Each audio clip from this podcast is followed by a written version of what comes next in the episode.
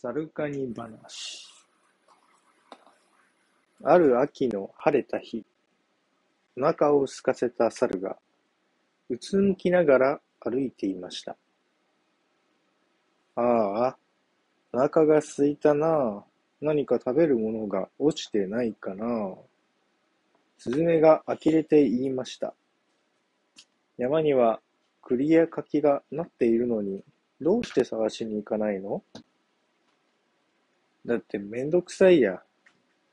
その時、猿は道の上で何か見つけました。お、何か落ちている。ところが、猿が拾ったのは、一粒の柿の種でした。なんだ、柿の種か。これではお腹の足しにはならないや。がっかりした猿が道の向こうを見ると、不思議なことに、美味しそうなおにぎりがとことこ歩いてきます。猿は思わず叫びました。わお、おにぎりが食べられにやってくるぞ。神様のお恵みだ。猿は駆け寄っておにぎりをつかもうとしました。ところが、ダメです。これは私のおにぎりですよ。おにぎりの下からカニさんが大声で言いました。小さなカニさんが大きなおにぎりを担いでいたのです。僕にも半分食べさせてよ。ダメよ、家にはお腹を空かせた小ガニたちが待っているんですから。それでは、この柿の種とおにぎりを取り替えっこしようよ。いやよ、そんなもの食べられないもの。猿は得意になって言いました。何をおっしゃいますか、カニさん。おにぎりは食べてしまえばそれっきり消えてなくなるけど、柿の種はまいて育てれば美味しい柿を毎年食べれるんですよ。なるほど。それもそうだわね。猿はさらに言いました。僕は今おにぎりを食べないと腹ペコで死んでしまうのさ。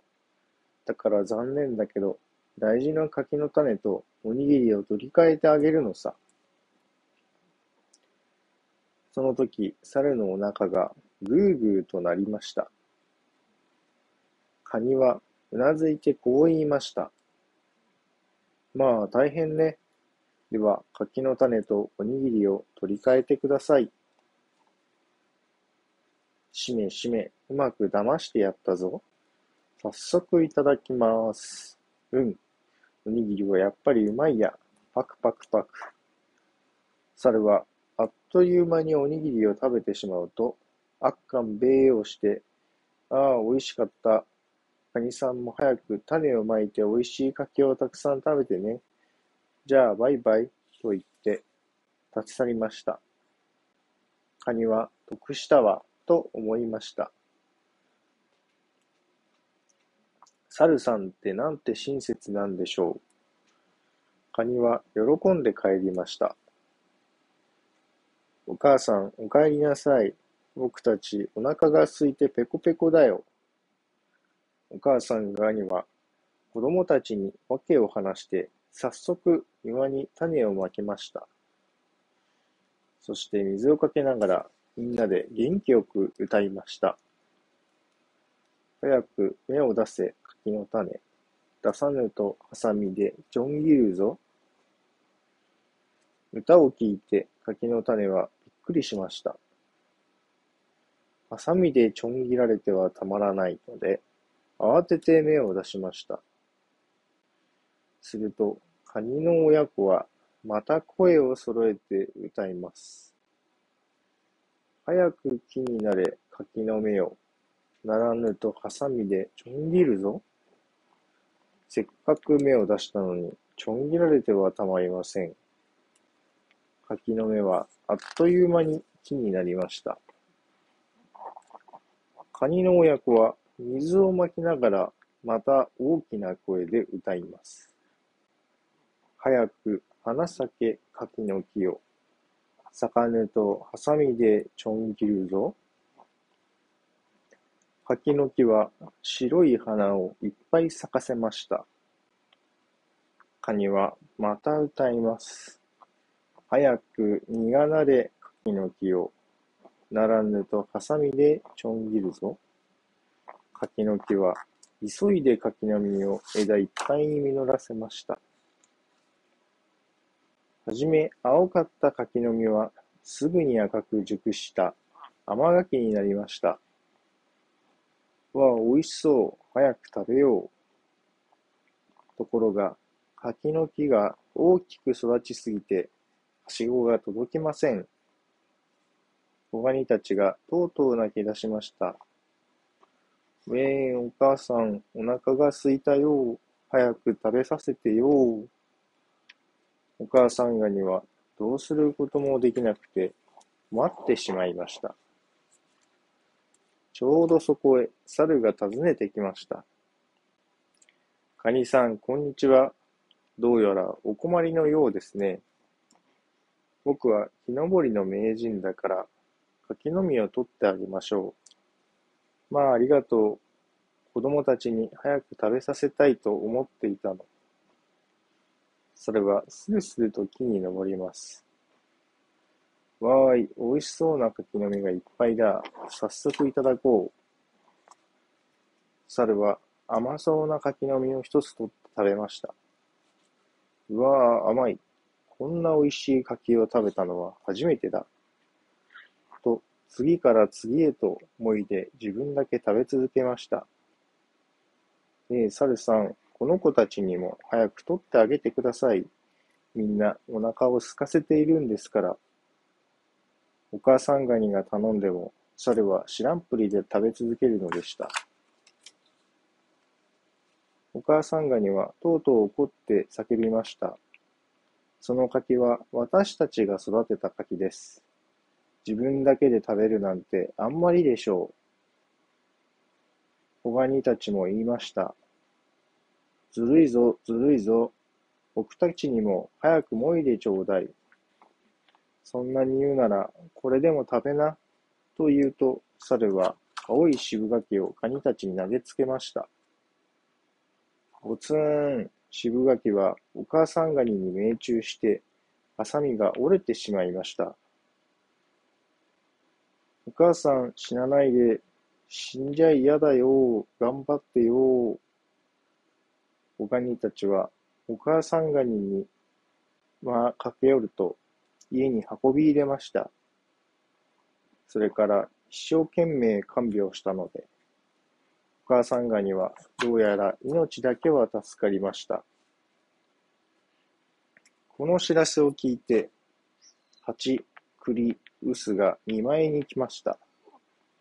そして、猿のひどい仕打ちを聞いて、カンカンに怒りました。恩知らずの猿め、カニさんの仇はきっと取るぞ。みんなで力を合わせてやっつけよう。蜂、栗、臼は、みんなでカニの仇を討つことを誓いました。蜂、栗、臼は、猿を懲らしるため、懲らしめるため、猿の家にやってきました。あいにく留守だったので、よし、待ち伏せしよう、と相談が決まり、みんなで作戦を立てました。まず、臼が屋根に登りました。栗はいろりの灰の中に、蜂は水亀の後ろに隠れました。こうして猿の帰りを待ちました。しばらくして猿が木枯らしの中を震えながら帰ってきました。ぐるるる、今日はなんて寒いの日だろう。お尻が冷えて真っ赤になってしまった。早く温めないと風邪をひいてしまうぞ。猿は急いでいろりに火を起こしました。火が燃えるといろりにお尻を向けて温め始めました。うわあ、あったかいなあ。ところが、いろりの灰の中に隠れていた栗がバーンと弾け飛びました。そして熱く焼けた体で猿のお尻に体当たりしたからたまりません。ぎゃ、あっちっちっち。猿は悲鳴を上げながら飛び上がりました。そして真っ赤に腫れたお尻を抱えながら、水だ水だ水だと台所へ走っていきました。猿はやけどを冷やそうと水がめにお尻を入れました。ところが水がめに隠れていた蜂が鋭い針でお尻をちくり、ぎゃ、痛いよ、痛いよ、とうとう泣き出してしまいました。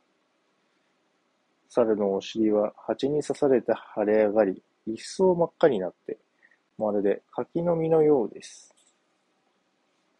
あまりの痛さに耐えられなくて、猿は家を飛び出しました。